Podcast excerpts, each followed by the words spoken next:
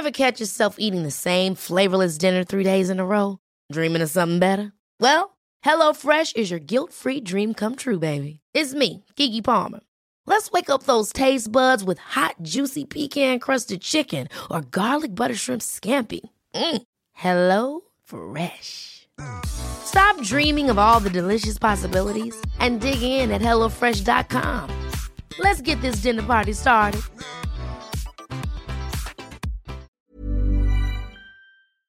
Et nous, avec Face to Face, on a envie d'être ce curseur qui, euh, qui donne la parole à ceux qui ont vraiment des choses à dire euh, et qui entreprennent euh, avec énormément de- d'engagement.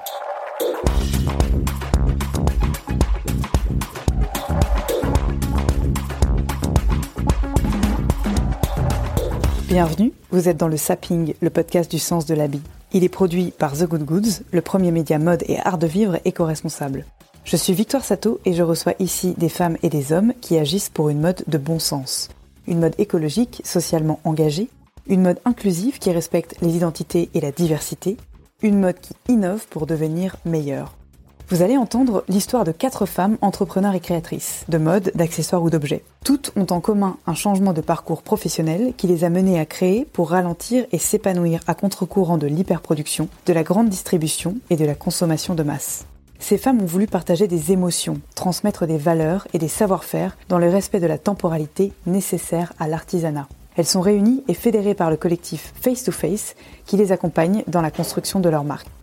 Face to Face, c'est un peu la maison de la solidarité entrepreneuriale au féminin.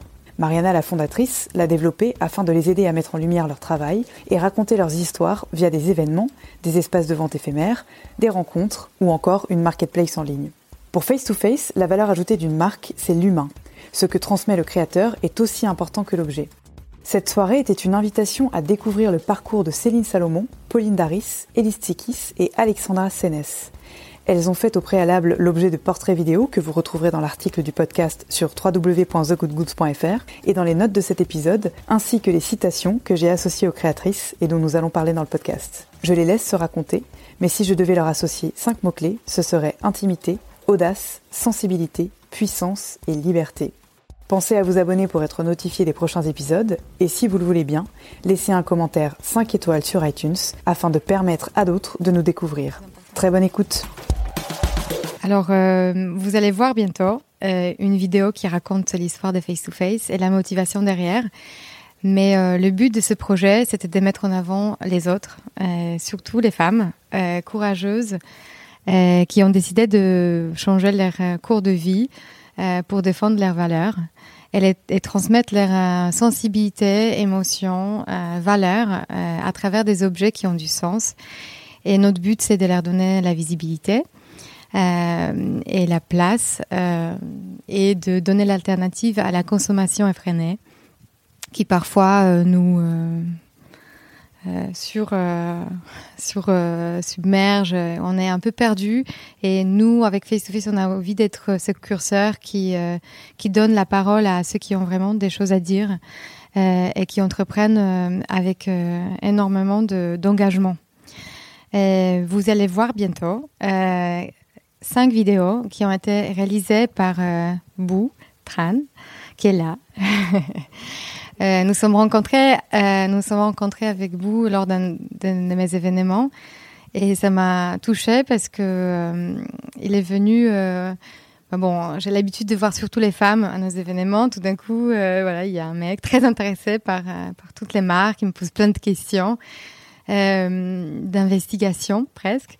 Et à, un moment, il me dit, bah, je suis un créatif, je travaille pour une agence de communication, euh, j'ai fait des tournages pour euh, des grands groupes euh, à plusieurs millions d'euros.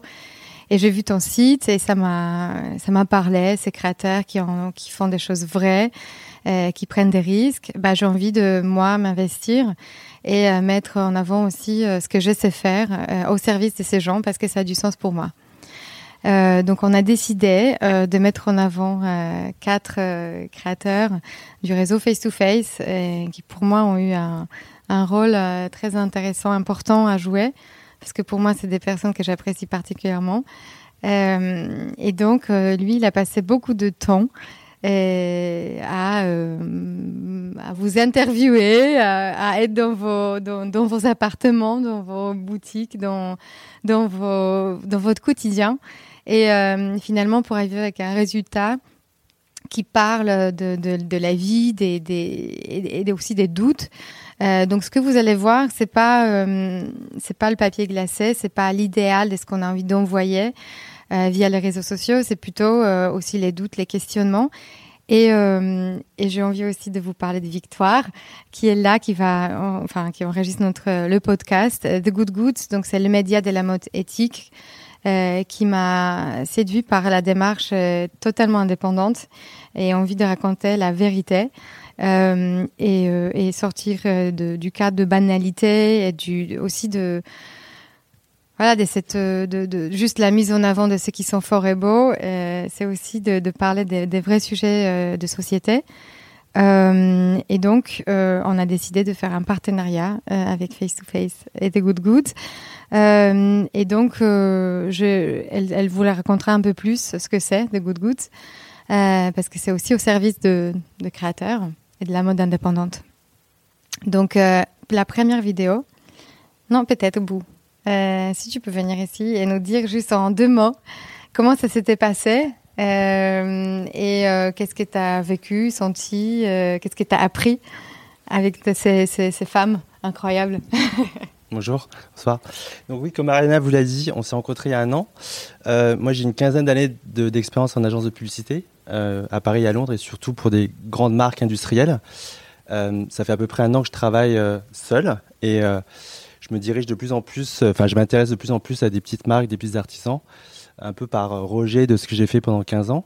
Et on a imaginé ensemble avec Mariana ce, format de, portrait de, créateurs qui sont non seulement des, images, mais surtout un, propos engagé sur les parcours, les expériences, les, les ressentis euh, des, euh, différentes marques, qui est en résonance avec ce que fait Face to Face. Donc voilà, tout simplement. Et donc on a fait quatre films sur quatre créatrices, et on a fait un, un film qu'on appelle Manifesto sur ce qui explique ce que tu fais, toi, Mariana et Manon, sur, sur Face to Face. Alors, c'est à mon tour de prendre la parole. Bonsoir. Donc moi je suis Victoire, comme le disait Mariana, donc je suis la cofondatrice euh, d'un média digital et euh, omnicanal qui s'appelle The Good Goods, les bonnes marchandises, euh, qui comprend un web magazine, une, chaîne de podcast et une chaîne de vidéo, et qui donc porte sur la mode éthique. Ça veut dire beaucoup de choses et pas grand chose à la fois. C'est une notion qui est très personnelle. Quand on parle de mode éthique, souvent on, on se raccroche à l'écologie. On peut penser aussi à l'impact social euh, derrière cette notion. On peut penser parfois aux questions d'inclusivité, mais euh, c'est beaucoup plus rare qu'on parle de savoir-faire, euh, de patrimoine immatériel et, et d'artisanat. Et quand on parle de slow fashion, qui est notre sujet, on a, je trouve, toujours l'impression qu'il faut se priver de quelque chose, qu'il faut réduire son rythme de production ou réduire sa façon de réduire sa consommation de vêtements.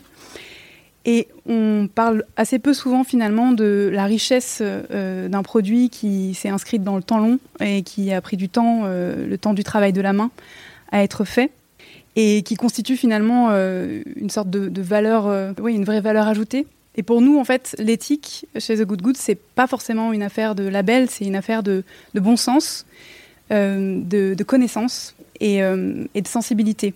on s'est rendu compte, et c'est ma conviction personnelle, que finalement, c'est euh, l'information derrière le produit, comme euh, le dit très bien Mariana, le, visage et l'humain euh, que l'on connaît, mais aussi bah, toute la sensibilité, toutes les émotions qui nous procurent, qui font finalement l'essence de la durabilité et qui font qu'on va investir dans une pièce plus que dans une autre, qu'on va pas avoir besoin de se gaver dans une boutique de grande distribution en sortant du métro où on a vu la pub placardée en 4 par 3 parce qu'on pense que ça va nous rendre plus heureux.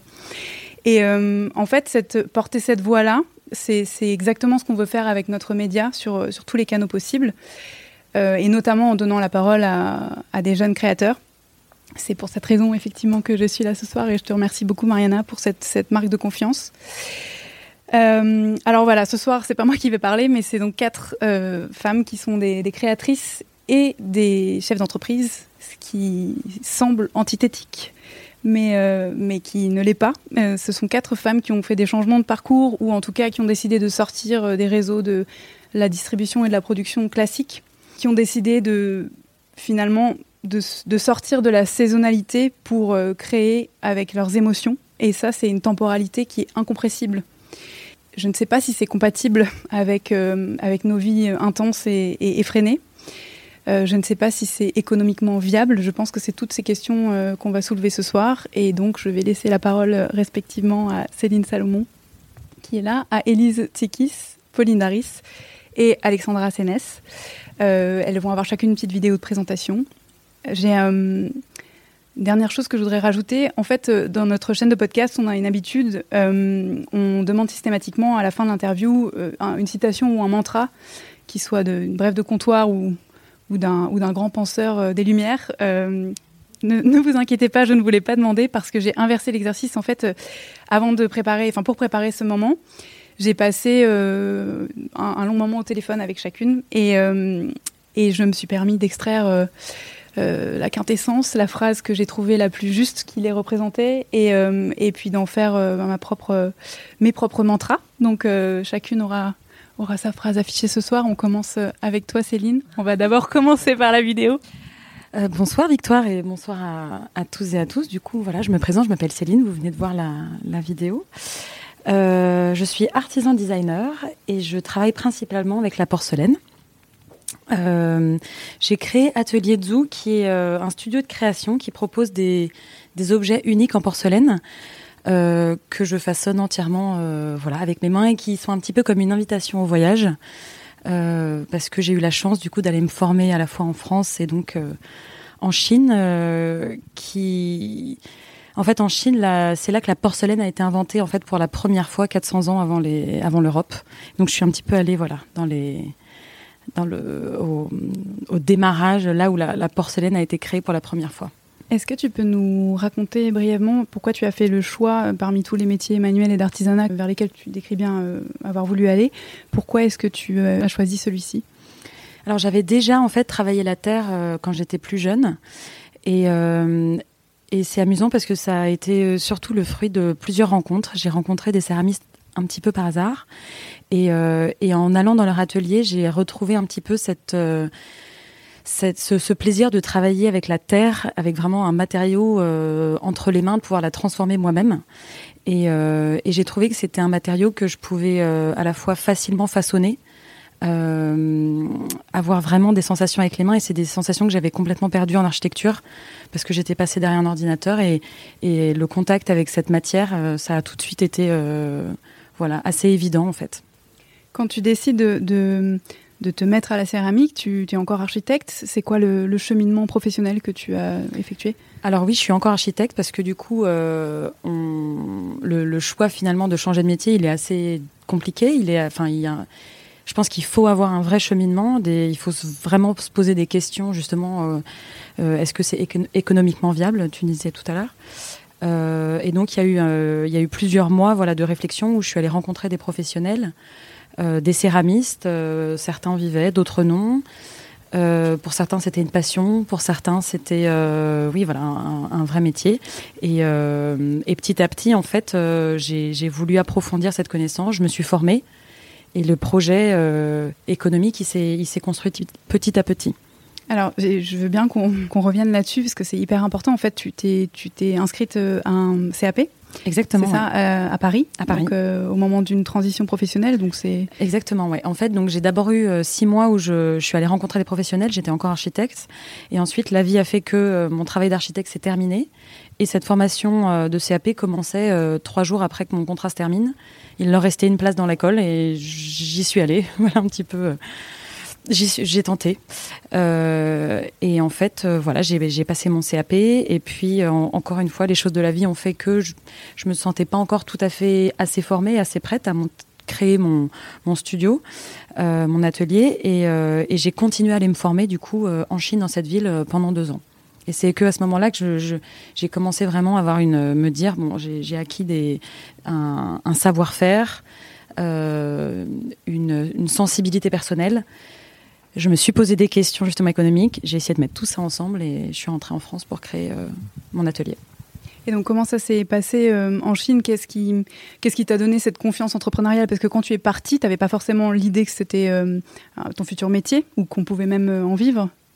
Ça a été cette ville en fait Jinjijen, elle est un nom imprononçable, mais c'est une ville qui est encore complètement artisanale et qui est encore qui est assez éloignée dans les terres en Chine, donc il y avait vraiment pas beaucoup d'étrangers. donc j'ai eu énormément de temps ça a été euh, voilà. Et donc avec tout ce temps, j'ai pu à la fois d'un côté me former et d'un autre côté me poser énormément de questions et euh, euh, lire des bouquins, aller sur internet, enfin essayer de comme ça de me poser toutes les questions que je pouvais pour savoir comment est-ce que j'allais pouvoir rendre cette nouvelle passion qui était la céramique, pardon, en un métier qui soit nouveau, comme on disait, économiquement viable. Et donc, euh, en rentrant à Paris, tu t'es structurée de quelle manière? Parce que tu es toute seule dans ton entreprise. Je suis toute seule, oui. Euh, tu n'as pas d'investisseur euh, qui t'aide au départ? Tu... Non, j'ai dû sortir les, à la fois les sous de ma poche et puis emprunter un petit peu d'argent. Et j'ai fait comme tout entrepreneur, j'ai fait un business plan, j'ai posé les choses. J'ai trouvé un atelier dans le 19e, qui est qu'on appelle maintenant l'hôtel artisanal, qui est un lieu qui a été créé par la Chambre des métiers d'art et l'artisanat et la mairie de Paris. Euh, donc voilà, ça a été euh, ça en fait. Euh, avant d'avoir l'atelier, j'ai mis quatre mois en fait où j'avais pas de lieu de création et où du coup j'ai fait du, j'ai posé les chiffres, j'ai budgété tout ça et j'ai essayé de voir quels allaient être les moyens de distribution, quels objets, quel prix, voilà comment faire marcher tout ça. Et ensuite, donc, j'ai eu l'atelier en janvier et à partir de là, euh, voilà, il a fallu euh, commencer à créer et puis du coup commencer à vendre. Alors justement, comment, euh, comment faire marcher, quel prix, etc. Quels, sont les canaux de distribution? Tu m'expliquais lors de notre conversation que tu étais en train de transiter du B2C au B2B pour plein de raisons différentes. Déjà, est-ce que tu peux nous parler de ton expérience B2C Parce que la première fois que tu crées et que tu mets au monde littéralement euh, avec tes mains des, objets, euh, que tu les confrontes donc via Internet. C'est peut-être un petit peu compliqué de palper la sensibilité des gens. Euh, et en même temps, lorsque tu exposes sur des pop-up, tu la prends frontalement, les commentaires. Comment est-ce que tu, tu, vis ça? Ça a été très varié, dans le sens où chaque, chaque pop-up, comme tu dis, ou chaque événement, chaque fois qu'on expose, euh, bon, déjà, le premier, c'est. J'étais absolument tétanisée euh, parce que effectivement, c'est des objets que je crée moi-même euh, avec mes mains et que et chaque objet, je l'ai vraiment sorti de moi. À, titre d'exemple, tu peux nous donner un ordre d'idée du, du, temps nécessaire et du process. J'aime bien faire ce que j'appelle l'anatomie du, du, produit. rapidement, comment est-ce que ça Alors, c'est très variable et c'est très euh, entre guillemets compliqué à quantifier parce que la céramique, il y a énormément de, process euh, pour créer un objet et de temps de séchage et on revient en fait indéfiniment, enfin indéfiniment, on revient souvent euh, sur un objet. donc en temps court, on va pouvoir par exemple mettre 8 heures, 16 heures, 32 heures si je compte en heures par exemple. mais dans la, vie de l'atelier, ça va être plutôt deux semaines, trois semaines, un mois et demi puisqu'il va y avoir un premier façonnage, on va revenir dessus, on va le laisser sécher, on va revenir dessus, on va le cuire une première fois, on va le décorer, le euh, recuire, le redécorer. Donc il y a comme ça en fait euh, énormément de procédés. Euh, j'interviens sur l'objet énormément de fois. et donc, effectivement, pour moi, définir le prix, je sais combien d'heures je mets, que ce soit pour une tasse, un vase, une lampe. ou une vasque de salle de bain, parce que je fais ça aussi.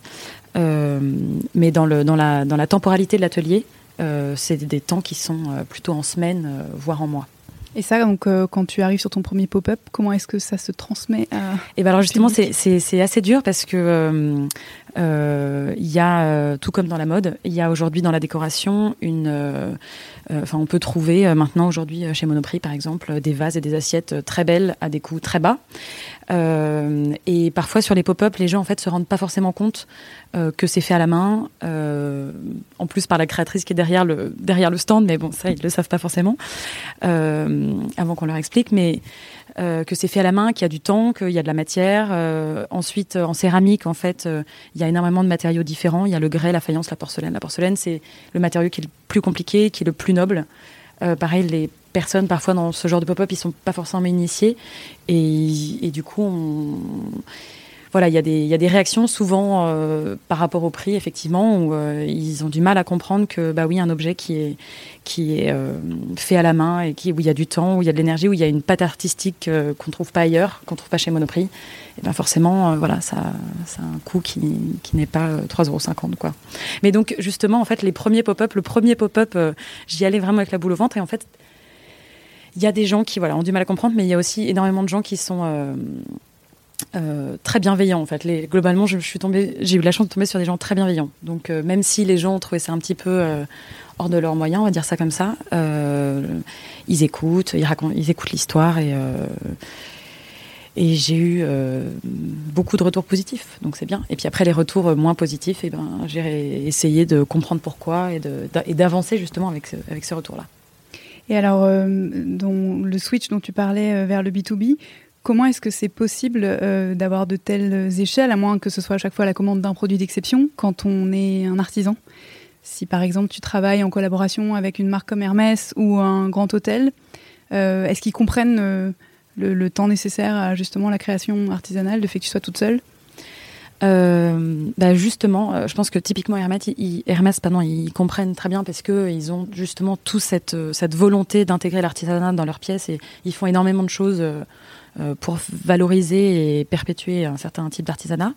Et après, euh, effectivement, il faut trouver les professionnels qui sont prêts à travailler avec des artisans. Et, euh, mais, ces gens-là existent, je pense, de plus en plus dans la l'architecture intérieure et la décoration, il y a une vraie volonté de, faire revenir l'artisanat et le fait main dans ses créations. Alors, encore une fois, pareil, ça vient avec des, budgets qui sont parfois un peu plus élevés, puisque euh, oui, effectivement, moi je peux pas. Euh, mais du coup, enfin, c'est. En fait, il y a de toute façon toujours une relation entre euh, vendre 1000 assiettes à 3 euros ou en vendre voilà, un peu moins, un peu plus cher. De toute façon, il faut trouver comme ça un petit peu cet équilibre. et après, justement, je pense que le professionnel, il est beaucoup plus à même de. Enfin, il, il, est. Il peut. Enfin, j'ai l'impression hein, qu'il peut plus comprendre le temps qu'un autre professionnel va mettre.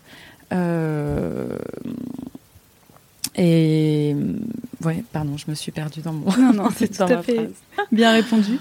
Et alors maintenant que tu fais partie du, du collectif, euh, étant donné qu'il y a beaucoup de, marques, beaucoup de profils différents, beaucoup de prêt-à-porter, tu dirais que euh, qu'est-ce que c'est les challenges pour une marque de, d'objets de, décoration versus une marque de mode? Et qu'est-ce que tu as appris au sein de cette euh, communauté d'entrepreneurs?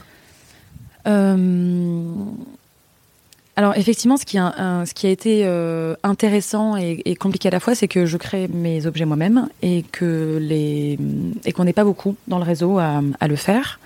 Euh, et effectivement, du coup, euh, il y a une certaine temporalité que les autres n'ont pas dans le sens où moi, du coup, je dois dessiner, prototyper, créer et commercialiser tout ça. Donc, comme tu disais tout à l'heure, je, suis toute seule dans mon entreprise, donc c'est vraiment euh, euh, un temps qui est incompressible pour faire tout ça. Euh, après, ce qui est hyper intéressant, c'est que j'avais jamais trop rencontré de professionnels dans le métier de la mode et de l'accessoire. je sais pas trop comment on appelle ça, mais et, et, en fait, déjà un, je me suis rendu compte que en tant qu'entrepreneur, on avait des, des, problématiques qui étaient complètement communes, que ce soit pour un vêtement, un sac ou une céramique. Et, euh, et donc, et, de ce fait, pardon, euh, il y a énormément de questions euh, qu'on a pu se poser les unes les autres qui, euh, qui m'ont fait avancer. Et, en plus de ça, pardon, j'ai rencontré des personnes qui aussi, elles, étaient toutes seules dans leur, euh, dans leur euh, création. dans le réseau, il y a d'autres personnes que moi qui sont toutes seules. Et rien que le fait d'aller discuter avec d'autres professionnels, de sortir moi de l'atelier et d'aller rencontrer d'autres gens, c'est hyper enrichissant. Parce que le seul bémol que je dirais à l'artisanat, en tout cas la manière dont je la pratique aujourd'hui, c'est que je suis toute seule dans mon atelier. Et, et parfois, du coup, on tourne un petit peu en rond sur, euh, sur, sur tout, tout, seul sur ces questions, ces problèmes. Euh, voilà. Donc, c'est bien de. Pour ça, le réseau, c'est bien un peu de sortir et d'aller d'aller voir d'autres gens. Très bien. Merci beaucoup, Céline. Ah bah, merci à toi, Victoire. Alors, bonsoir, Élise. Bonsoir. Est-ce que tu peux nous refaire rapidement ton parcours? Parce que euh, toi, tu as un background très mode. Euh, et, est-ce que tu peux nous expliquer aussi euh, à quel moment tu t'es dit qu'il fallait que tu montes ton entreprise? Euh, J'ai toujours été très solitaire dans ma bulle. mais très travailleuse. Donc j'ai fait mes études comme il le fallait. J'étais studieuse, compétente. donc je suis montée à Paris pour faire mes études de mode pour euh, j'avais cette envie de créer euh, des, pièces. Euh, je me suis dirigée vers la mode, le prêt-à-porter et la couture. donc j'ai fait quelques années à la chambre syndicale de la couture parisienne. Ensuite, je me suis un peu plus rapprochée de l'artisanat en faisant quelques mois aux arts décoration, aux arts déco de, de Paris. Et j'ai toujours su que je voulais euh, créer mon propre univers. Donc euh, j'étais persuadée que j'allais monter mon entreprise, ma marque. Euh, J'avais des choses à dire, à raconter, à construire, à créer.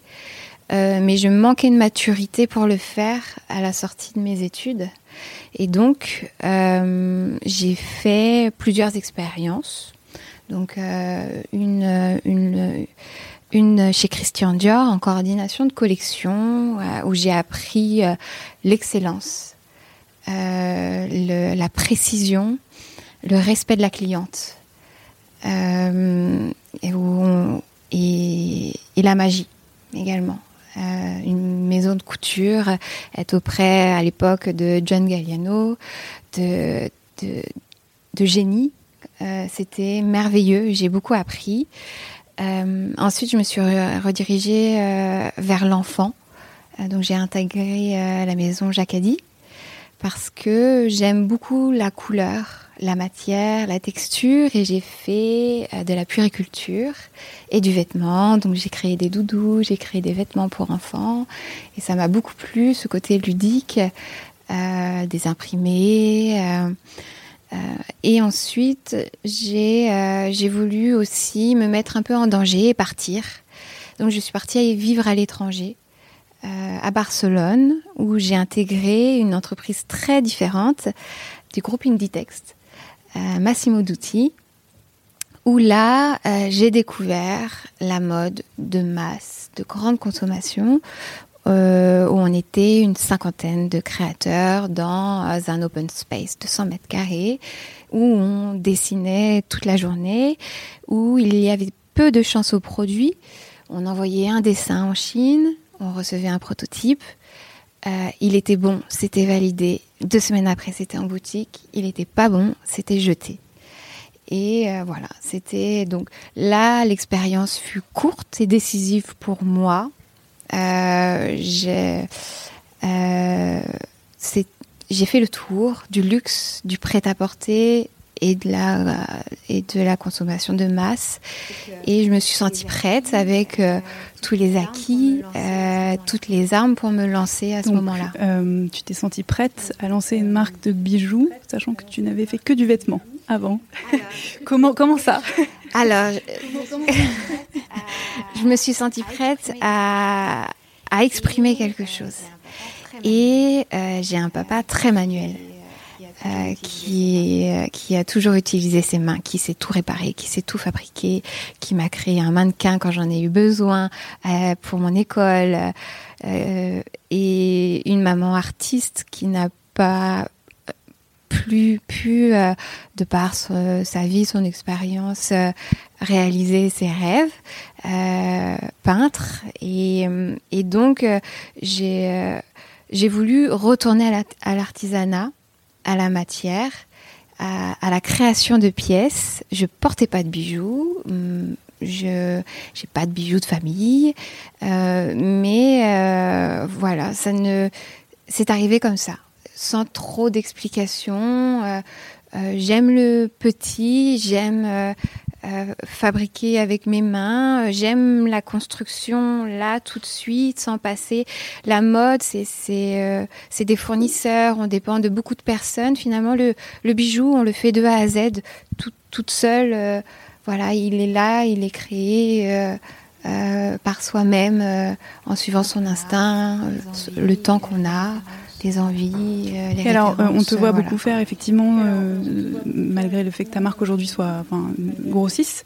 Euh, donc, euh, tu te, tu te fais aider, tu as la possibilité maintenant, vu que vous avez grandi, mais euh, avant ça, tu faisais tout toi-même. Tu t'es, tu t'es formé comment? Parce que tu t'es formé Oui. au dessin, mais pas à la création, pas à la production.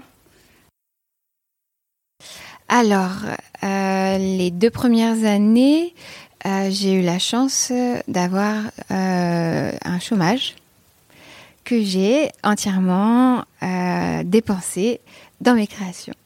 Donc j'étais euh, à perte. Je passais mes journées à créer des collections sans les vendre parce que personne ne me connaissait. Je n'avais pas d'argent pour intégrer les salons professionnels. Donc je vendais aux copines, à la famille. Et le moindre sou qui rentrait, euh, la première année quasiment rien, la deuxième année un petit peu plus, je réinvestissais. Je faisais du montage. Donc euh, euh, j'allais euh, dans, les magasins pour trouver des fournitures et je montais des pièces en fonction des histoires que j'avais envie de raconter. Et, et un jour, une pièce a, plu plus qu'une autre. Et une belle collaboration avec Laure de Sagazan a fait connaître la marque. Puis, et, euh, et donc là, quelques sous ont rentré. Et donc depuis cinq ans, euh, le, process est le même. On est en autofinancement. Et on a demandé de l'argent à personne. Tout ce qui rentre est réinvesti. Et donc, euh, chaque rentrée d'argent ou chaque développement de produit me donnait l'envie d'en créer un autre, euh, d'avoir, de, connaître d'autres façons de travailler, sans forcément par passer par des études, des formations. Donc le jour où j'ai fait le tour de montage, donc ça veut dire euh, monter des pièces les unes aux autres avec euh, des anneaux, des, différentes façons de fabriquer un, un peu simples, je suis passée à la soudure.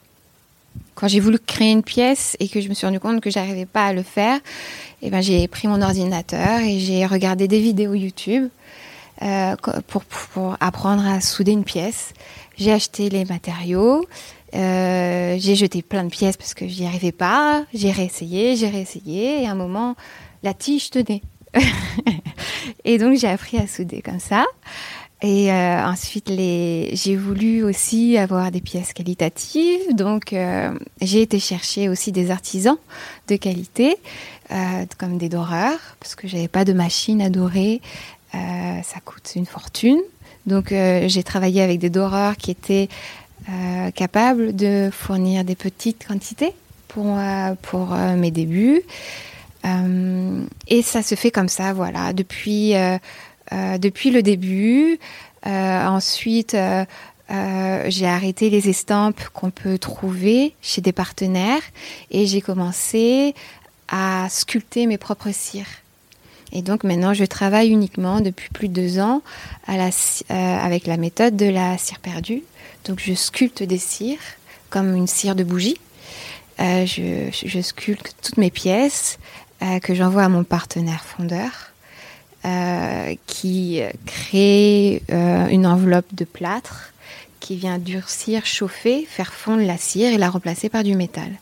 Et donc maintenant, on a nos propres moules, nos propres estampes, une énorme fierté et, euh, et une très grande originalité et quelque chose Et sur le aujourd'hui, vous, êtes, euh, vous avez deux boutiques et vous êtes euh, une puis une deuxième qui va ouvrir, c'est ça? Alors aujourd'hui, euh, pendant quatre ans, j'ai travaillé chez moi. Euh, ça a été très long. Euh, comme je suis en autofinancement et j'ai un process, je ne dépense que ce que j'ai. Je ne vais pas chercher de l'argent pour investir dans un projet. Donc, le process est très long parce que euh, il faut que les marges soient bonnes pour pouvoir créer un fond de roulement, un matelas pour pouvoir l'investir. Et donc investir dans une boutique, c'est créer un matelas très conséquent. Donc ça met beaucoup de temps. Et donc ma première boutique, je l'ai eue au bout de quatre ans. Et donc c'était une boutique atelier dans le 7e arrondissement. Euh, où là, euh, jusqu'à maintenant, avant cette boutique, j'accueillais euh, mes stagiaires chez moi. dans la chambre de ma fille. et on fabriquait ensemble dans mon salon. Euh, et on vendait à, des grands partenaires, mais on le faisait très humblement, tout ensemble, en travaillant euh, quasiment jour et nuit. Et donc cette boutique a changé ma vie. J'ai pu accueillir d'autres personnes, agrandir l'équipe, commencer à prendre un peu plus confiance en moi, parce que quand on a on ne sépare jamais, quand on est entrepreneur, sa vie personnelle de sa vie professionnelle, mais ça m'a fait beaucoup de bien aussi d'intégrer un espace propre à ma création. Euh, et là, euh, ça a encore grossi. Euh, on n'avait plus de place dans cette boutique après un an. Et donc, on a une, une nouvelle boutique rue du Dragon et un atelier de 50 mètres carrés dans le 14e arrondissement. Et maintenant, on est euh, une chef d'atelier, deux monteuses, un gestionnaire comptable, une commerciale, un associé et des partenaires. Et vous êtes aussi, euh, pour deux mois, je crois, euh, distribué au marché. Et je me posais la question justement de la, mue. En fait, tu as, un univers euh, émotionnel très fort, une, bulle de, protection qui t'entoure et que tu dois probablement déplacer dans tes ateliers. Euh, mais voilà, tu es chef d'entreprise. Aujourd'hui, euh, il y a plusieurs personnes qui travaillent pour toi. Comment est-ce que tu... Comment est-ce que tu as vécu cette transition émotionnelle? Comment est-ce que tu la gères au quotidien? Et comment tu fais pour rester, comme tu me l'as dit, plus artiste qu'entrepreneur? Euh, c'est les questions que euh, c'est les questions que je me pose en ce moment parce que ça a été très vite euh, et c'est très très dur. Je, je me c'est très compliqué parce que ma place de chef d'entreprise est pas celle que je souhaite. Donc c'est pour ça que j'ai pas hésité à, à faire appel à un associé prend ce, euh, cette casquette de chiffres, d'investissement, d'évolution de marque, euh, pour que je puisse garder, moi, ma place créative, instinctive euh, et émotionnelle dans, dans l'entreprise. Je me suis perdue l'année dernière, très fort. C'était très, très dur. 95% de mon temps, c'était produire, vendre, gérer une équipe, euh, gérer des salaires, euh, des loyers, des comptables, des bilans. et je passais une nuit entière à, quatre fois par an euh, à devoir créer des collections euh, et en plus euh, avec mon envie de, sortir du lot, de ne pas proposer quelque chose de lambda, de proposer quelque chose de nouveau, c'était très intense et, je voulais pas je voulais pas me rater. Il, fallait, il faut continuer à proposer quelque chose d'intéressant. À quoi bon? Sinon. Et donc, c'est encore une question que je me pose aujourd'hui parce que j'ai énormément d'ambition, mais beaucoup de fragilité. Et, euh, et c'est une dualité qui est très difficile à vivre au quotidien. Donc une journée, tout va bien, on va conquérir le monde, et le lendemain, euh, c'est trop dur. Et alors le fait d'avoir euh, trouvé un collectif comme Face to Face, est-ce que ça t'aide à justement faire cette, euh, soit cet intermédiaire, soit la balance entre des énormes machines de vente euh, comme le bon marché et puis ton, quotidien d'artisan, d'artisane le, face to face, le, face to face, comme on, comme on l'a déjà abordé, en effet, c'est des rencontres. Ça fait beaucoup de bien d'échanger sur sur nos quotidiens on est toutes dans la même galère, quel que soit le niveau de la société. Euh, moi, j'ai des, nouvelles difficultés que je connaissais pas au départ. Au départ, j'avais peur de pas réussir à vendre. Maintenant, j'ai peur de pas réussir à produire suffisamment par rapport à la demande qu'on me fait euh, de pas embaucher les bonnes personnes. J'ai peur euh, euh, parce que maintenant elles dépendent de moi.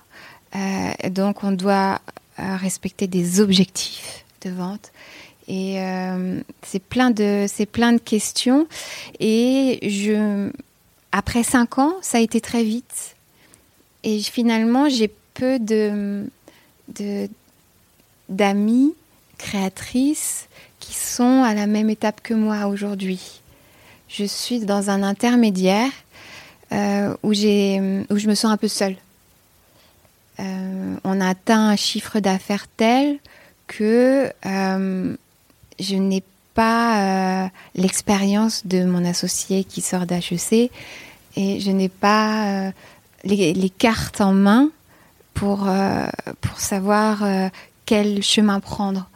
Donc c'est des questions quotidiennes et enfin, personne ne peut y répondre à ma place. Et donc, bon, euh, on est même entouré de six personnes, on est seul. On est seul et on doit faire confiance en son instinct. Et je pense que ce qui est primordial, c'est ses valeurs. Les poser. Hey, I'm Ryan Reynolds. At Mint Mobile, we like to do the opposite of what Big Wireless does. They charge you a lot. we charge you a little. So naturally, when they announced they'd be raising their prices due to inflation, we decided to deflate our prices due to not hating you. That's right. We're cutting the price of Mint Unlimited from $30 a month to just $15 a month. Give it a try at mintmobile.com slash switch. $45 upfront for three months plus taxes and fees. Promote for new customers for limited time. Unlimited more than 40 gigabytes per month. Slows. Full terms at mintmobile.com. Des valeurs humaines, donc je recrute des gens qui me ressemblent qui ont de la sensibilité, qui ont de l'empathie, qui veulent travailler avant d'embaucher, qui veulent prouver euh, leurs compétences avant de réclamer un salaire. Euh, j'ai toujours été comme ça. Je voulais toujours prouver ma valeur avant de dire ok je vaux ça. Euh, j'ai besoin de personnes comme ça autour de moi qui se donnent à 1000% parce qu'ils sont passionnés. On va conclure là-dessus. Merci beaucoup Céline. C'est très beau. Pauline, à ton tour. Bonsoir. Euh, je voulais tout d'abord euh, ben, te remercier de nous accueillir ce soir, Mariana, et particulièrement en bout pour la vidéo. Alors, est-ce que tu peux nous parler de ton parcours un petit peu? Euh, Oui. donc, ça fait bientôt cinq ans que j'ai créé Daris.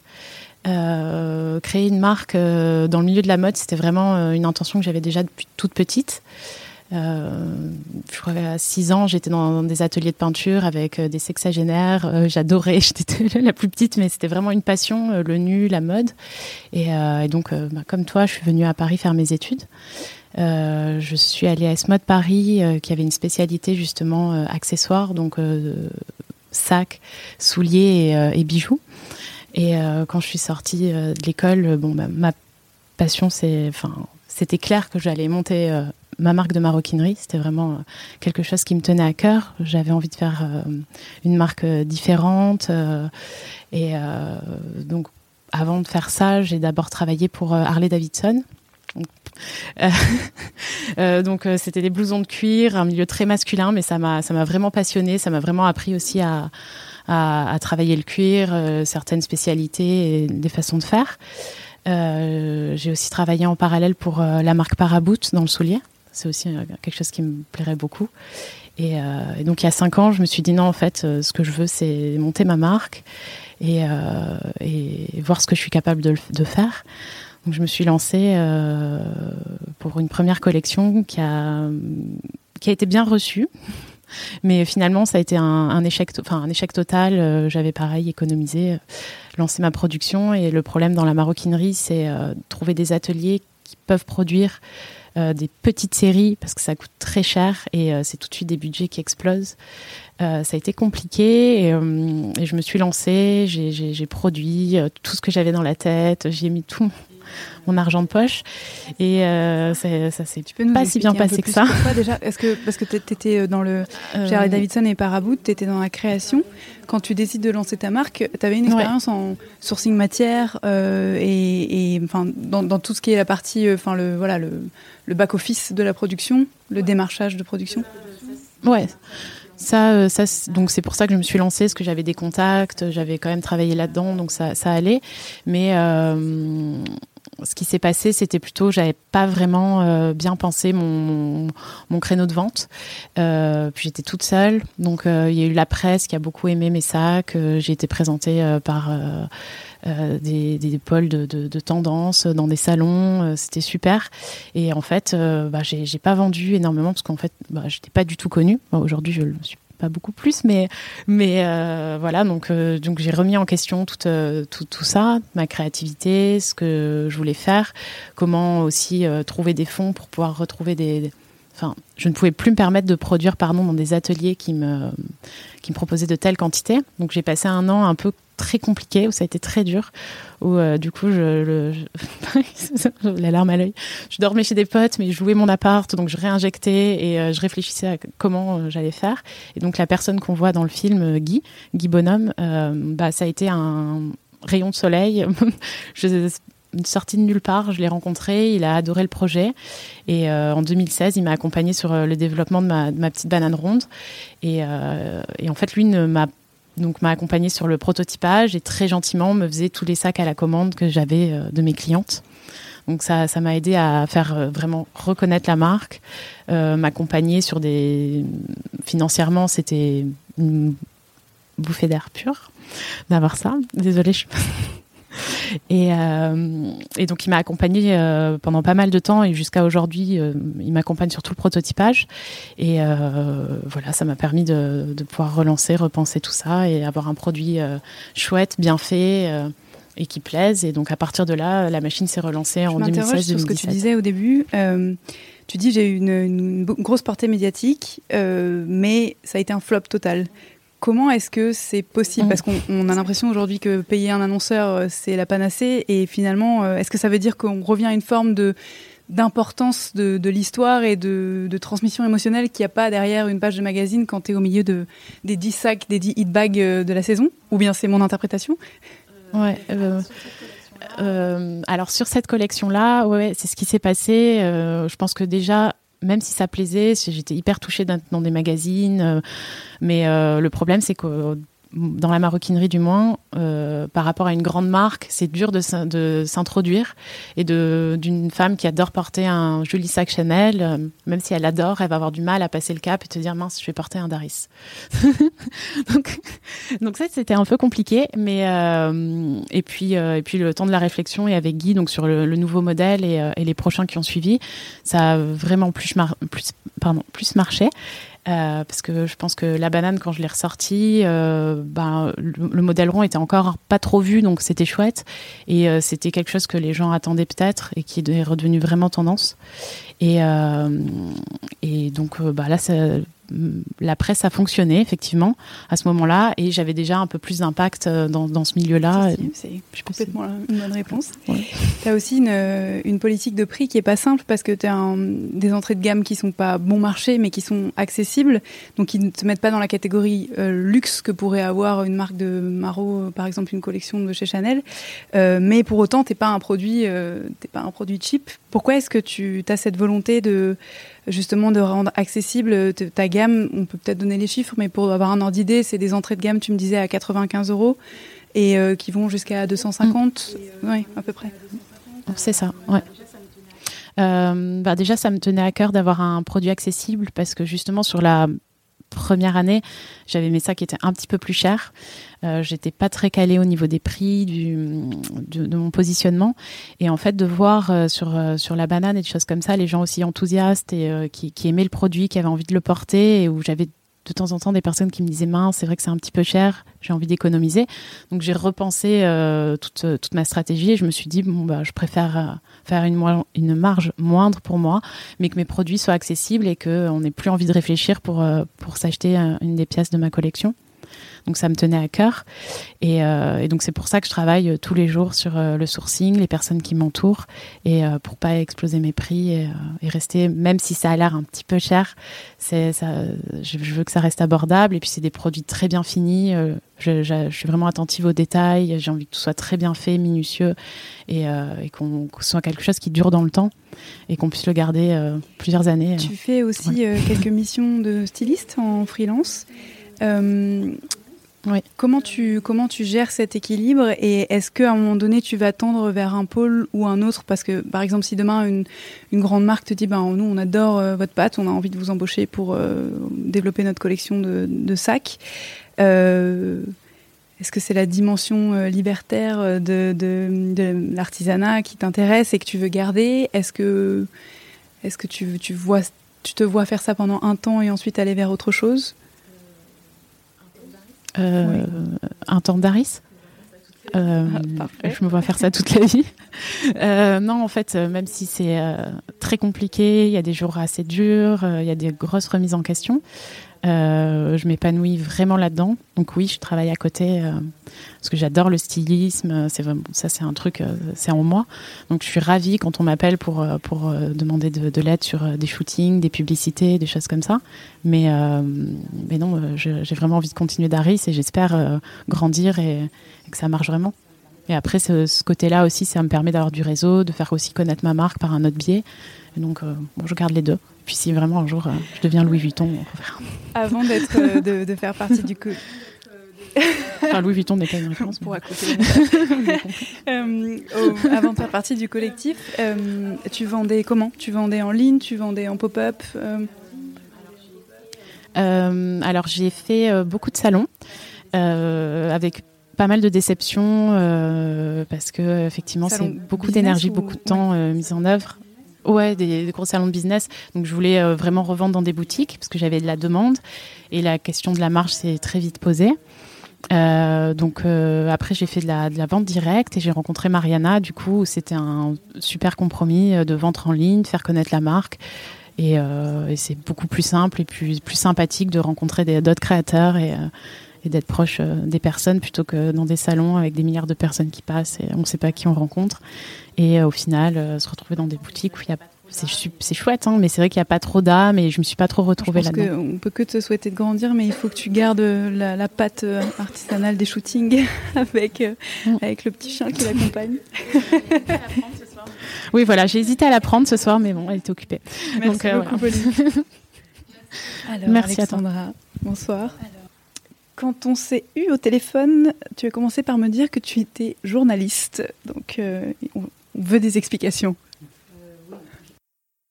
Euh, oui, je, mens un peu, je m'aime beaucoup. Je continue à dire que je suis journaliste alors que j'ai dû écrire deux papiers cette année. Je me force à encore écrire, euh, mais parce que je me considère pas comme vous euh, créateur ou créatrice. Je suis incapable de dessiner, je suis incapable de.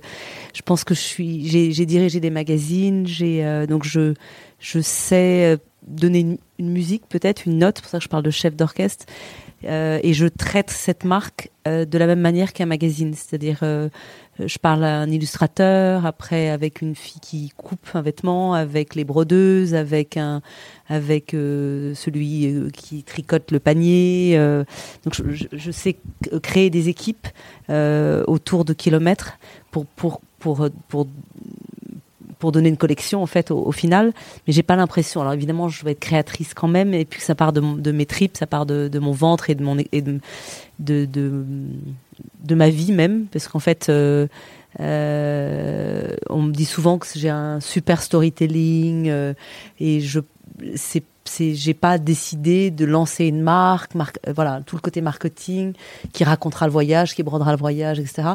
J'ai voyagé toute ma vie. Enfin, c'est le hasard qui, qui m'a amené euh, à, créer à créer cette marque. Et puis il se trouve que ça, ça me ressemble énormément. Ça, ça, c'est l'écho de, de, de Tu dis dans la vidéo que tu, tu, as quitté le milieu de la mode euh, et tu m'as dit au téléphone que tu avais créé une marque de mode par, euh, par, par, accident et que tu ne t'en pas que tu ne t'étais pas rendu compte au moment de, de la créer que c'en était une et, et, notamment des galères euh, que ça mhm. amène. Euh, est-ce que tu peux nous raconter le, le la genèse de Kilomètre?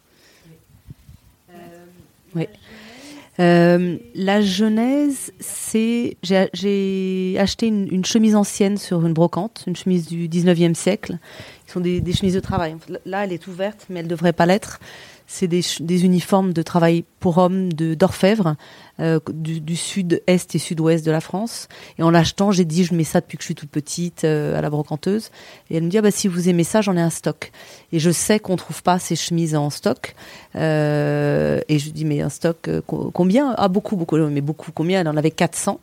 Et je lui ai dit arrêtez de les vendre, je vais peut-être vous les acheter. De... Laissez-moi l'été. Et dans l'été je me suis dit, c'est un, un, trésor, ce, stock de chemises. Je les avais pas vus. Je suis allée euh, au mois de septembre après, après l'été.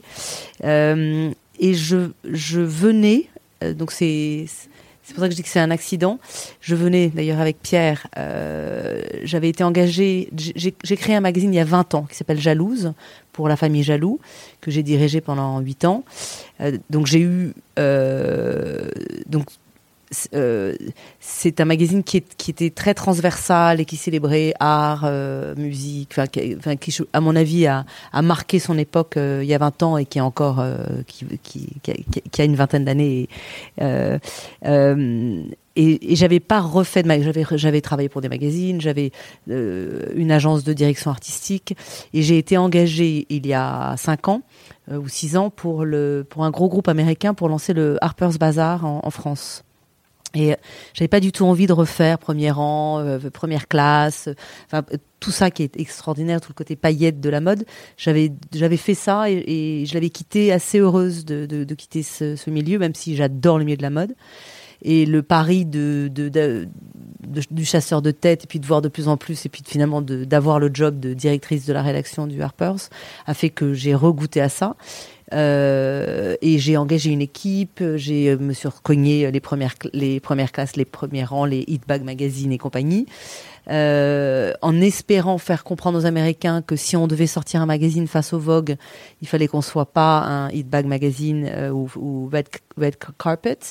Euh, ils savaient très bien en m'engageant que j'étais pas, parce qu'ils avaient vu la fille du Vogue, ils avaient vu les filles du L, la fille du Mana Figaro, que j'étais un peu atypique parce que un, j'avais eu l'expérience de faire un jalouse, un journal un peu différent avec le temps, j'aurais pas refait un jalouse, mais j'allais refaire quand même un magazine qui qui devait marquer son époque.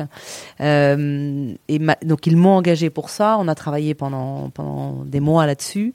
Et du jour au lendemain, j'ai dû virer mon équipe et me faire virer euh, dans la foulée, euh, qui prouve que il euh, y a il n'y a pas de place en fait pour pour de la créativité dans les magazines. Il y a des tonnes de journaux, créatifs. Hein. À chaque fois, j'ai l'air très négative, mais, mais dans, ces dans ces mainstream magazines, euh, on fait semblant maintenant.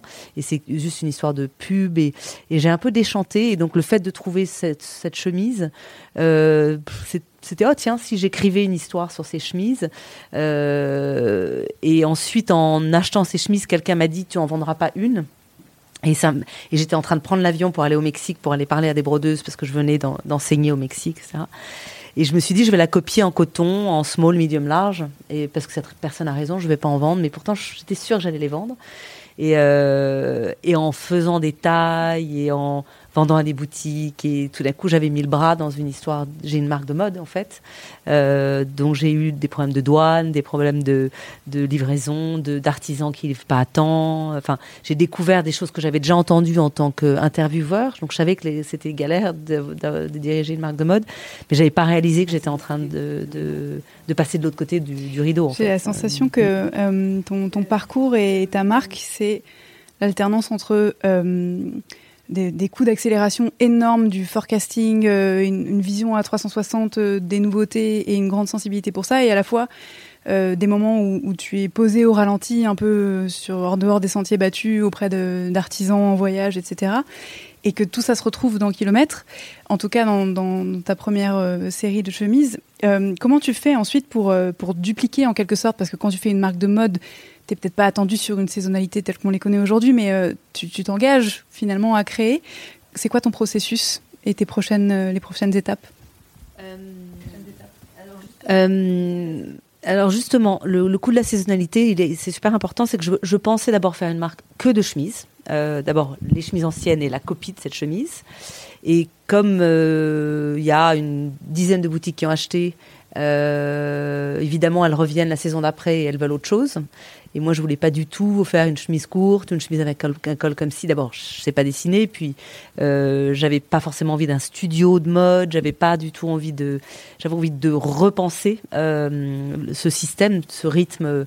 Euh, les brodeuses peuvent mettre cinq mois à faire une chemise, parfois trois, parfois après il y a le problème de l'artisanat c'est que je bosse avec le Maroc, euh, c'est le Ramadan, je bosse avec l'Inde, c'est euh, Oli, je bosse avec le Mexique, c'est un tremblement de terre, un viol, enfin c'est, c'est, c'est, et c'est ça qui est magique, c'est que vous avez affaire au temps humain, qui est de, là, on doit livrer des couvertures pour euh, un énorme site marchand qui s'appelle Matcheuse, et les femmes se sont arrêtées au Maroc pendant toute la période du Ramadan, elles n'ont pas tricoté, puis bon, elles vont me livrer la semaine prochaine, elles s'en foutent que ce soit pour Noël.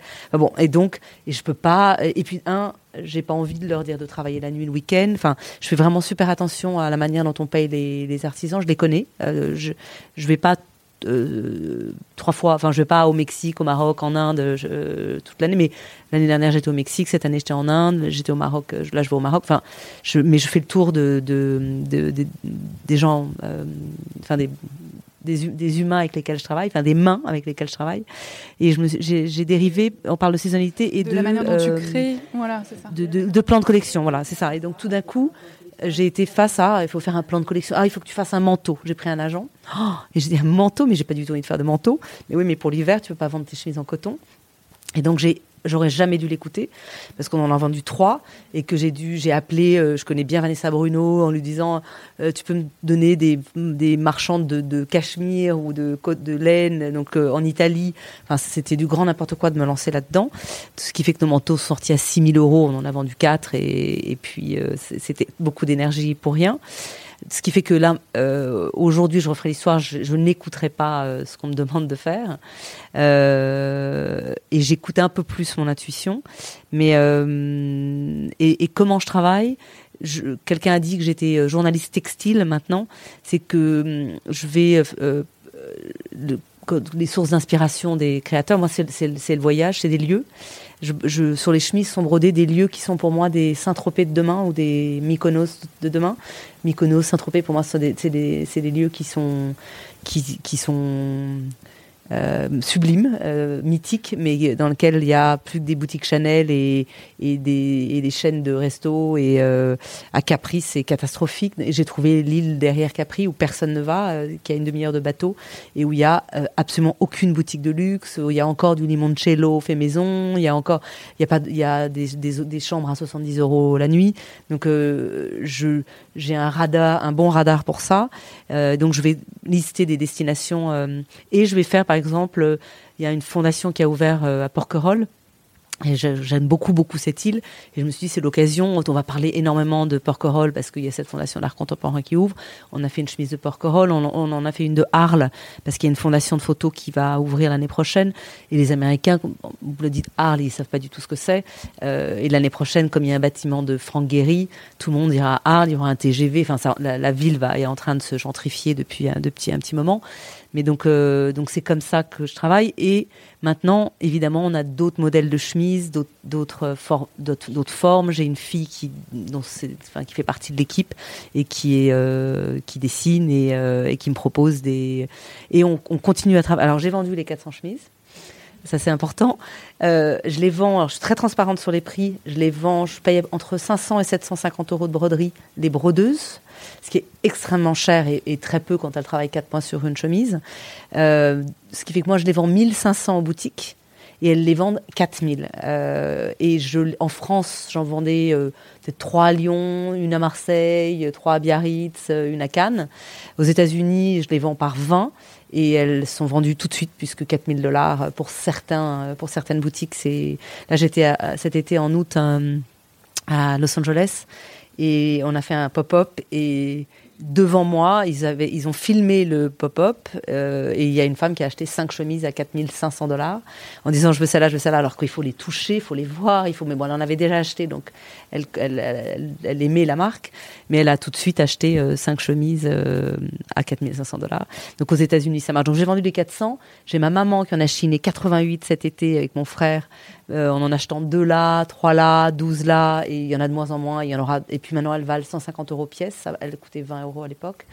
Euh, et j'ai été élevée dans le vintage beaucoup, donc j'ai j'ai porté du bleu de travail depuis que je suis toute petite. Alors, C'est la grande mode du bleu de travail, mais euh, il y en a. On brode le bleu de travail depuis de- depuis les 4 ans de la marque. Euh, donc c'est là, voilà, c'est dans, dans le Marais, il y a des tonnes de boutiques qui travaillent le workwear, tout ça. Mais moi, c'est vraiment inné. C'est quelque chose. J'avais honte de porter des bleus de travail quand j'étais petite. Et donc on travaille. Donc la, toute la partie vintage est hyper importante pour moi parce que c'est redonner des lettres de noblesse, redonner une vie à ces vêtements qui sont très très beaux euh, seuls, mais qui sont qui peuvent tout d'un coup se retrouver euh, chez euh, Bergdorf à New York euh, à, à 1500 euros au lieu de 300 dans le Marais parce que parce qu'il y a une, touche en plus. Il y a, il y a ce upcycling dont on parle, c'est enfin, le fait qu'on est brodé dessus. Donc et la vibration de ces de ces femmes en fait qui ont qui ont passé du temps sur ces Et sur donc ces- finalement, tu, tu reviens euh, via tes, tes- un mode de distribution et puis euh, via ta marque à, à la mode. Tu parlais de Matches, tu parles de Bergdorf. Euh, comment, euh, comment tu dialogues avec eux? Est-ce qu'ils comprennent ce, cette, euh, ce parti pris de, de co-création euh, hyper internationale, hyper inscrit dans une, tempora- une temporalité qui n'est pas la leur et, et, surtout eux qui sont habitués à, c'est assez caricatural, mais la verticalité? Hmm. Alors, je vais donner deux exemples. Euh, Matches, qui est tombé amoureux de Kilomètre, donc c'est comme net à porter un peu, mais encore plus luxe.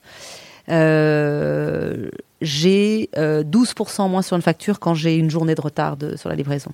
Il y a eu un tremblement de terre l'année dernière et j'allais être en retard d'une semaine sans doute. Et c'était 12% sur les pièces chères. euh, c'est énorme. Sur, enfin, j'ai pas des marges énormes sur ces pièces-là. Et ils ont en plus le reste de la collection, etc. Et, euh, ils m'ont dit donc euh, j'allais être pénalisée. Et j'ai, oh, je- j'en ai pas dormi de la nuit. Et je, me suis dit, allez, j'y vais. J'ai écrit un mail, un long mail qui explique notre manière de travailler. Un, pleureur, mais sans, sans, sans pathos, sans un truc vraiment qui, racontait les conditions dans lesquelles on travaillait. Et comme quoi, euh, euh, donc il y, a- eu ça. Et en plus, une des brodeuses, son fils a volé une moto à un flic, ce qui fait que ils ont séquestré la maison. Et euh, il y avait des chemises coincées dans la maison, qui sont depuis un an coincées dans la maison.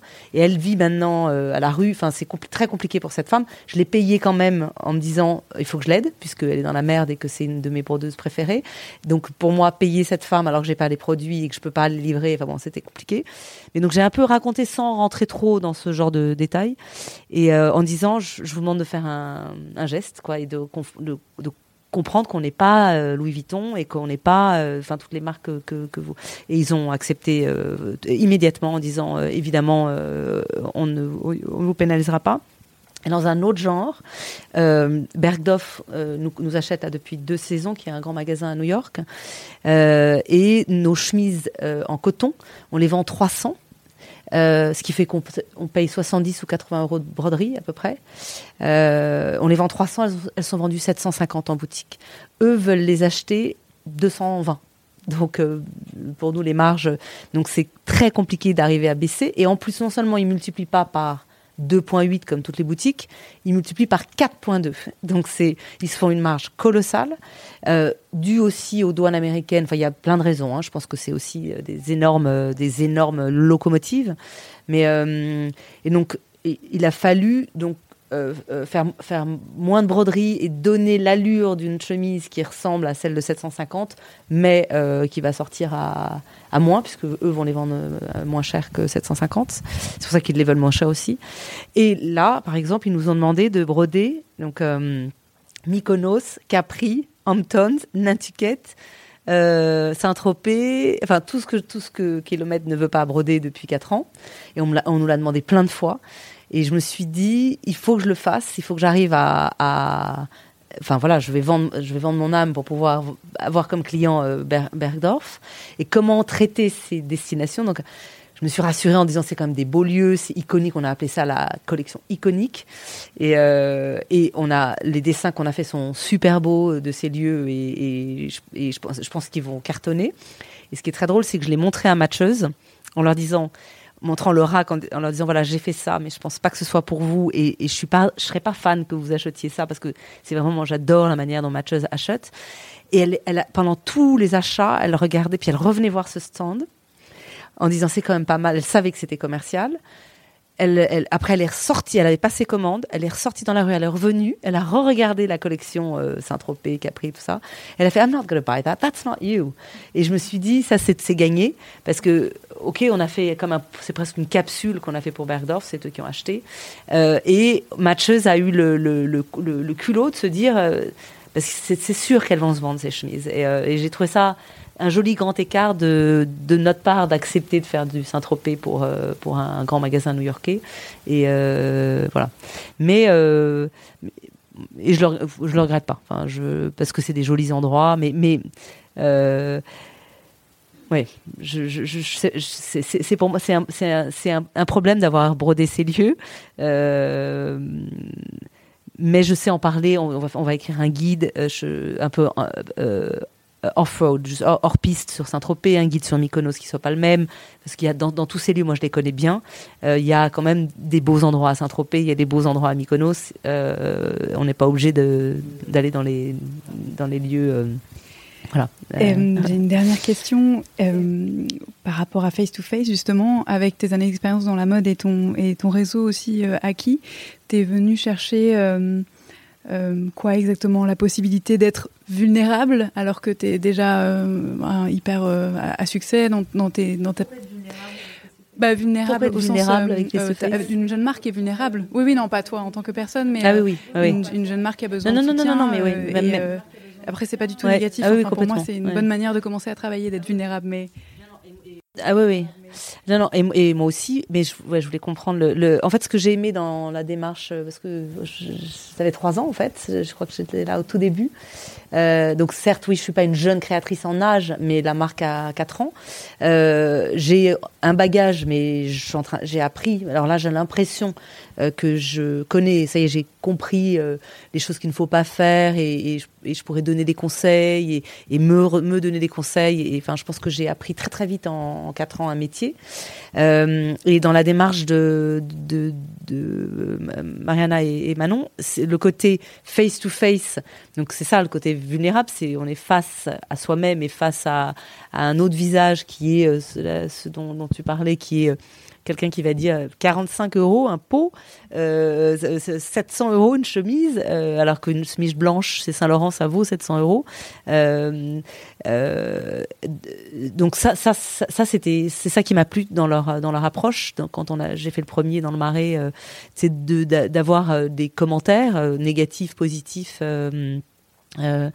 Et, et puis évidemment, euh, euh, comme vous dites, vous avez toutes les trois dit, euh, d'échanger et puis peut-être se, se, passer un raccourci ou, ou, moi je pourrais vous conseiller, je sais pas, tu fais le bon marché. Moi, je déconseillerais de faire le bon marché pour une marque. Je trouve que c'est pas, enfin, je trouve que le bon marché euh, se comporte pas bien avec les, les, jeunes marques, même si moi je l'ai fait. Euh, mais ça a été un bras de fer sur euh, sur des choses qui veulent vous faire payer la PLV, payer ci, payer ça. Enfin, des tas de choses où j'ai dit, bah, tant, la sécurité au moment où vous montez la nuit. Je sais pas si tu as eu ce genre de choses. Tu as, eu un genre de pop-up au bon marché? Pendant deux mois là, oui. Et et tu as eu à payer la sécurité ou... Voilà, parce que nous, ils nous ont proposé de payer la sécurité euh, pour monter le stand. Et j'ai dit, bah tant pis, je monterai à 7 h du matin. Puis si à midi, j'ai pas ouvert. Mais ça a été comme un sitting, quoi. Donc, euh, mais, et ça, c'est peut-être parce que je suis un peu plus vieille ou peut-être parce que. Euh, pris de euh, expérience. Et... oui, c'est ça. Mais j'ai dit, mais c'est pas possible, quoi. Vous êtes LVMH. Enfin, et puis, et puis surtout, j'avais pas les moyens. Et je pense que j'aurais eu les moyens, peut-être que j'aurais eu peur. Euh, et tout le système D que je traverse comme vous depuis 4 ans, peut-être que j'ai vend plus et ailleurs, mais j'ai peut-être même le, même chiffre d'affaires que vous, j'en sais rien, mais tous les cas, tout le système D qu'on vit, euh, toutes, les, toutes, les, toutes les jeunes marques et toutes les quatre, euh, on apprend énormément. Là, là, je vais peut-être passer à un stade au-dessus et j'ai envie de rester en système D. J'ai vraiment envie de rester. Donc il y a des choses, comme tu dis, c'est inquiétant. Enfin, on est obligé, on, a tout d'un coup six salariés et, et donc tu es responsable de certaines personnes. Mais j'ai très envie du, donc là c'est un mot euh, kilomètre, voyager léger. Je trouve que c'est la mode de, de pas de, continuer avec des freelances, de continuer à, bricoler et c'est ça qui ta créativité tu vas la garder en, en, grâce à ça en fait, grâce au fait que tu n'as plus qu'une nuit pour le faire, c'est pour ça que tu vas y arriver. je trouve que le, le, le, système D de la start-up est ultra, euh, enfin on apprend, on apprend beaucoup et, le garder sur un modèle plus euh, avec peut-être des financiers ou des gens comme ça, je trouve ça intéressant aussi de, garder. Quand on est entrepreneur artisan, euh, j'en parlais avec mon associé, on a on a quitté les locaux du rue du Bac parce qu'ils étaient devenus trop petits, euh, mais on n'avait pas forcément les moyens d'en intégrer des plus grands. Euh, et donc on a cassé les murs tout seul. Euh, on a peint les sols tout seul, on a repeint les plafonds. on avait un budget pour notre 50 mètres carrés de 2000 euros. Et donc en fait, bah, le prix de la peinture et des seaux. Et on a tout fait et euh, hyper fier. Et je lui ai dit, et même si on avait eu 100 000 euros pour le faire, on les aurait cassés aussi tout seuls les murs. Et en fait, c'est inné. C'est comme ça. Euh, le beau marché, on l'a implanté euh, bah voilà, euh, moi j'ai porté les cartons, euh, j'ai fait le merch trois semaines avant, j'aurais proposé. C'était un bras de fer parce que moi, c'était très important d'y apporter tout mon univers et le produit finalement est anecdotique parce que j'ai envie de de promouvoir des histoires, des valeurs, des références artistiques que j'aime, des artistes, des photographes, des expériences, des cultures. Euh, et euh, proposer juste un produit dans une vitrine ne m'intéresse pas. Et donc j'ai réussi un peu, donc j'ai enlevé un peu de merch, ils ont accepté le reste. Je suis la seule qui ne soit pas sous vitrine au bon marché euh, dans l'espace où je suis. Je veux que les clientes continuent à prendre les produits, les essayer. J'ai confiance. Euh, c'est pas caché derrière du verre. Euh, il y a il y a des objets de décoration, euh, des, euh, des pots, des fleurs, des tout ce qui m'inspire. Et finalement, ça ça ça permet à la cliente, quand elle rentre dans la boutique ou qu'elle voit même ce petit stand au bon marché, de comprendre la marque tout de suite. Tout de suite, sa sensibilité. Et il y a un attachement qui se crée. Et on a des clientes qui achètent des dizaines comme, euh, comme les vôtres euh, à Los Angeles, qui achètent qui sont capables d'ouvrir une boutique tellement ils ont acheté des pièces à la marque. J'ai une cliente qui m'a envoyé une photo avec toutes ces boîtes euh, parce qu'elles ont compris l'âme des pièces.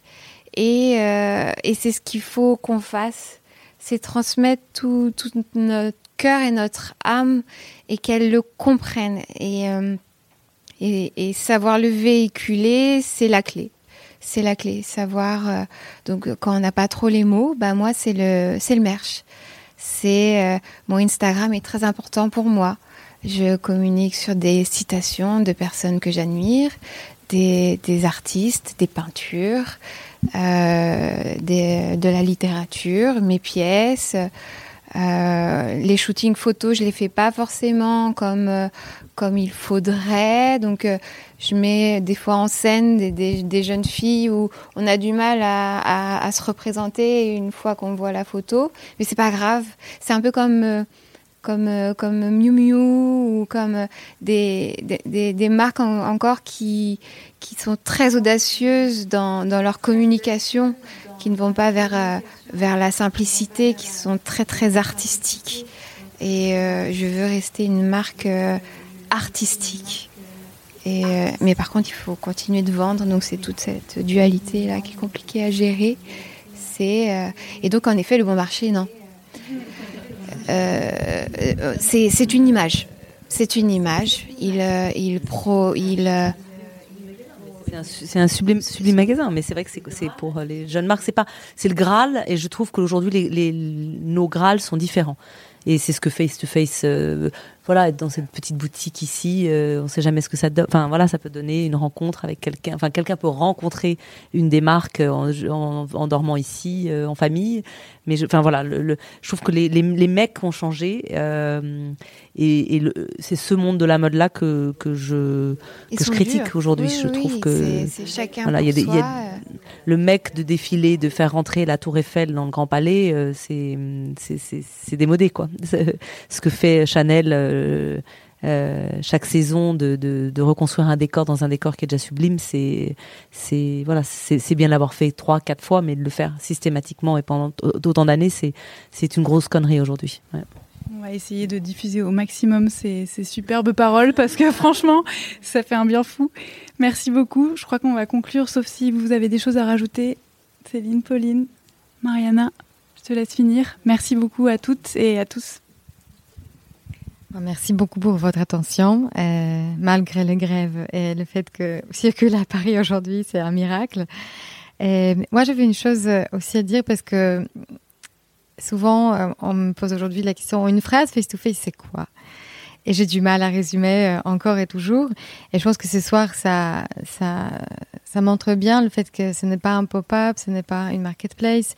C'est une série de rencontres, mais aujourd'hui, c'est aussi un réseau de femmes euh, qui sont courageuses. Et euh, on ne peut pas mesurer euh, la démarche de leur vie par un succès commercial, qui est souvent pris comme une mesure juste. mais aujourd'hui, je pense que le succès commercial arrive ou tôt ou tard. Mais finalement, c'est un chemin de vie, c'est un courage de vie, c'est une posture dans la vie, de se battre, d'être en accord avec nos valeurs et parfois de réussir sa vie, pas forcément financièrement tout de suite, mais euh, réussir à être soi-même. Et je pense que voilà, la création, c'est une manière d'exprimer qui on est. Mais, euh, mais c'est ça que j'admire le plus dans ces rencontres avec vous. Vous m'apprenez beaucoup de choses. Euh, et j'avance aussi, et ça me motive au quotidien, même si c'est pas facile tous les jours. Euh, mais c'est ça, cette richesse de se dire, bah, on est vrai. Et, et même si souvent, au début, quand je vous rencontre, vous me dites, bah, j'ai un petit projet, j'ai une petite chemise, j'ai petit, un petit sac, mais finalement c'est pas petit, c'est des grands projets et arrêtons de demander la permission des hommes d'être soi-même et d'être nous-mêmes et d'entreprendre. Je pense que là on arrive au stade où on sait décider de nous-mêmes et, euh, le succès commercial n'est pas un, un vrai euh, reflet de la valeur que vous apportez et la manière dont vous enrichissez les gens autour de vous. Voilà. Vous retrouverez les notes de cet épisode sur thegoodgoods.fr. Vous pouvez vous abonner à notre newsletter pour recevoir nos derniers articles chaque dimanche dans votre boîte mail et vous abonner également au podcast sur l'application d'écoute de votre choix pour être notifié lorsqu'un épisode est publié. Si vous appréciez l'émission, en laissant un commentaire 5 étoiles sur iTunes, vous permettez à d'autres personnes de la découvrir et vous nous soutenez dans notre démarche.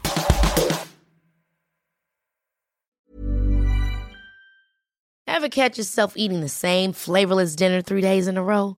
Dreaming of something better? Well, HelloFresh is your guilt-free dream come true, baby. It's me, Kiki Palmer.